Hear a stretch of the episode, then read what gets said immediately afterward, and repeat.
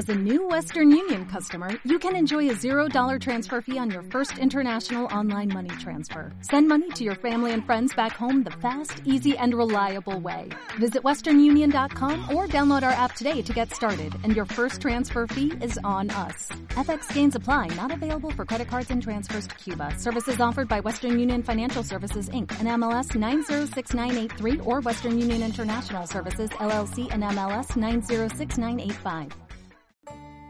Fidón fue un rey que gobernó Argos entre las últimas décadas del siglo VIII y las primeras del siglo VII antes de nuestra era. Se consideraba a sí mismo descendiente nada más y nada menos que de Heracles, y según Aristóteles se lo tenía tan creído que, bueno, abusó de sus poderes legítimos como monarca, convirtiéndose en un verdadero tirano. A pesar de sus delirios totalitarios, también se le atribuyen grandes logros como gobernante no solo consiguió unificar el territorio de la Argólide, una importante región histórica que se ubica en la zona oriental del Peloponeso, al sur de la Grecia actual, sino que fue capaz, además, de estandarizar los pesos y medidas de su reino usando un broche de hierro como unidad de referencia. La tradición considera ese broche como el primer testimonio real de dinero metálico, dicho de otro modo, como la primera moneda de curso legal de cuya existencia tenemos constancia. 28 siglos después de la felicidad de Fidón, y con el dinero físico empezando a desaparecer de nuestra vida cotidiana, todavía existimos románticos que atesoramos, coleccionamos y disfrutamos de monedas de toda época y procedencia. Somos los que cultivamos el noble arte de la numismática. Soy Miguel Papino y esto es Grieguerías. Empezamos. Griegos, romanos, son todos humanos. Grieguerías, el podcast. Todos humanos, mientras vivieron, columnas construyeron. Etimologías del griego, curiosidades lingüísticas y palabritas varias.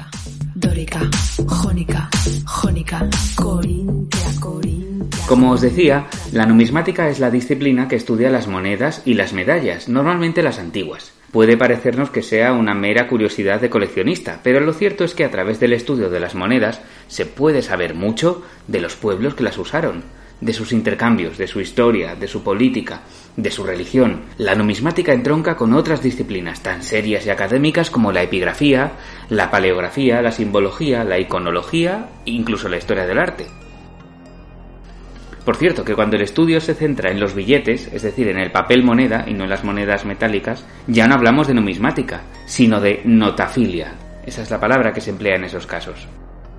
Si nos centramos en numismática como palabra, podemos decir que se trata de una unidad que entró en el diccionario académico en 1817 Fecha también que es la que señala a Corominas como referencia de primer uso. Y bueno, pues claramente numismática es uno de tantos neologismos acuñados hace apenas un par de siglos para el que se echó mano de formantes léxicos de varios milenios de antigüedad. Pero ¿por qué llamarla así y no monedología o dinerística, por ejemplo? ¿Qué pinta ese numi ahí para hablar de monedas? Pues resulta que un numisma en castellano no es ni más ni menos que eso, una moneda del latín numisma y este del griego nomisma, que era literalmente la asignación, lo que le correspondía a alguien, nomisma. Ese nomisma procede de una raíz indoeuropea, nem, que significa exactamente eso, asignar, señalar o tomar.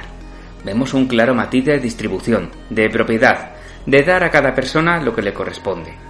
Es un concepto capital en la forja de una civilización y en la configuración de una sociedad y por eso, en griego antiguo, esa raíz nem se ramificó en diferentes palabras de peso y de importancia. La primera de todas, nomos. Nomos en griego significa ley o costumbre, y en castellano la tenemos en palabras como antinomia, astronomía, el Deuteronomio, que es el quinto libro del Antiguo Testamento, donde la ley de Moisés, vamos, las tablas de la ley de toda la vida, se citan por segunda vez, Deutero. La primera fue en el libro del Éxodo, otra palabra griega, ese nomos también está en economía, donde tenemos ese oikos seguido de nomos. Oikos en griego significa casa, pero no tanto el edificio con paredes y tejado en el que vive una familia, sino más bien la casa como una entidad administrativa y legal, como un marco para la institución familiar.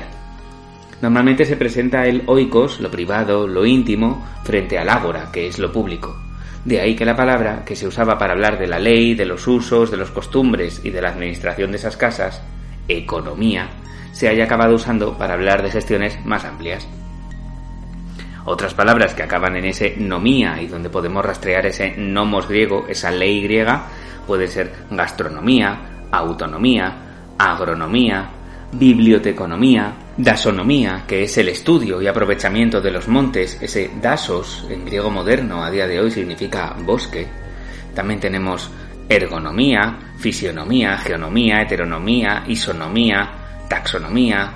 En fin, todas estas palabras entroncan con facilidad con el significado de asignar, el que tenía ese nomisma del que desciende numismática. Pero hemos mencionado antes que la raíz indoeuropea nem además de significar repartir, organizar, asignar, también tiene otro, otro significado, el de tomar, el de poseer.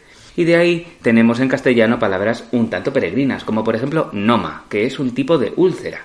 Recordemos que las úlceras de algún modo toman, devoran la carne que les rodea para seguir creciendo.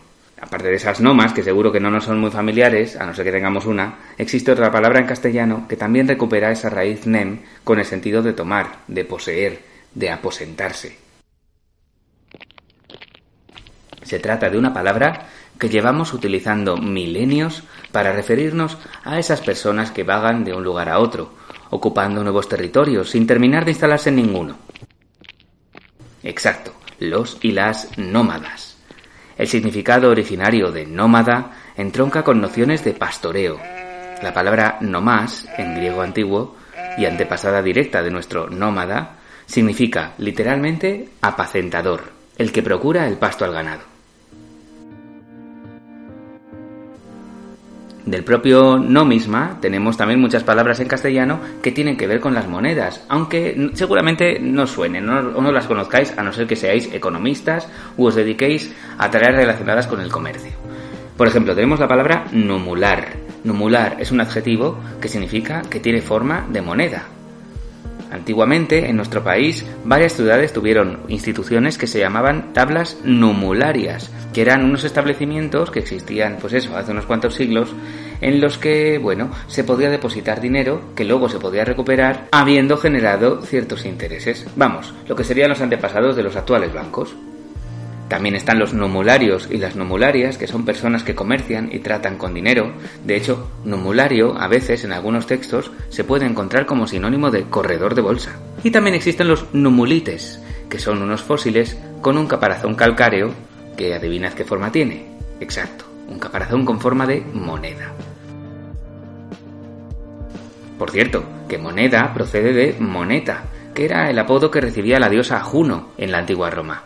La diosa Juno era la que aconsejaba, la que amonestaba. Junto a su templo en Roma se acuñaban los denarios de la ciudad, y por eso el apodo de la diosa, Juno Moneta, la diosa Moneta, acabó por usarse como palabra para designar aquellas piececitas redondas de metal que se acuñaban junto a su templo. Una historia que ya hemos contado en el episodio dedicado a la palabra museo.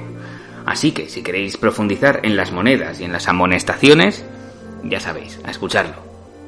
Ese nem indoeuropeo que significaba asignar, repartir, tomar, se coló en muchas otras lenguas, entre ellas el latín, donde desembocó en una palabra que es la expresión por excelencia de la cantidad asignada.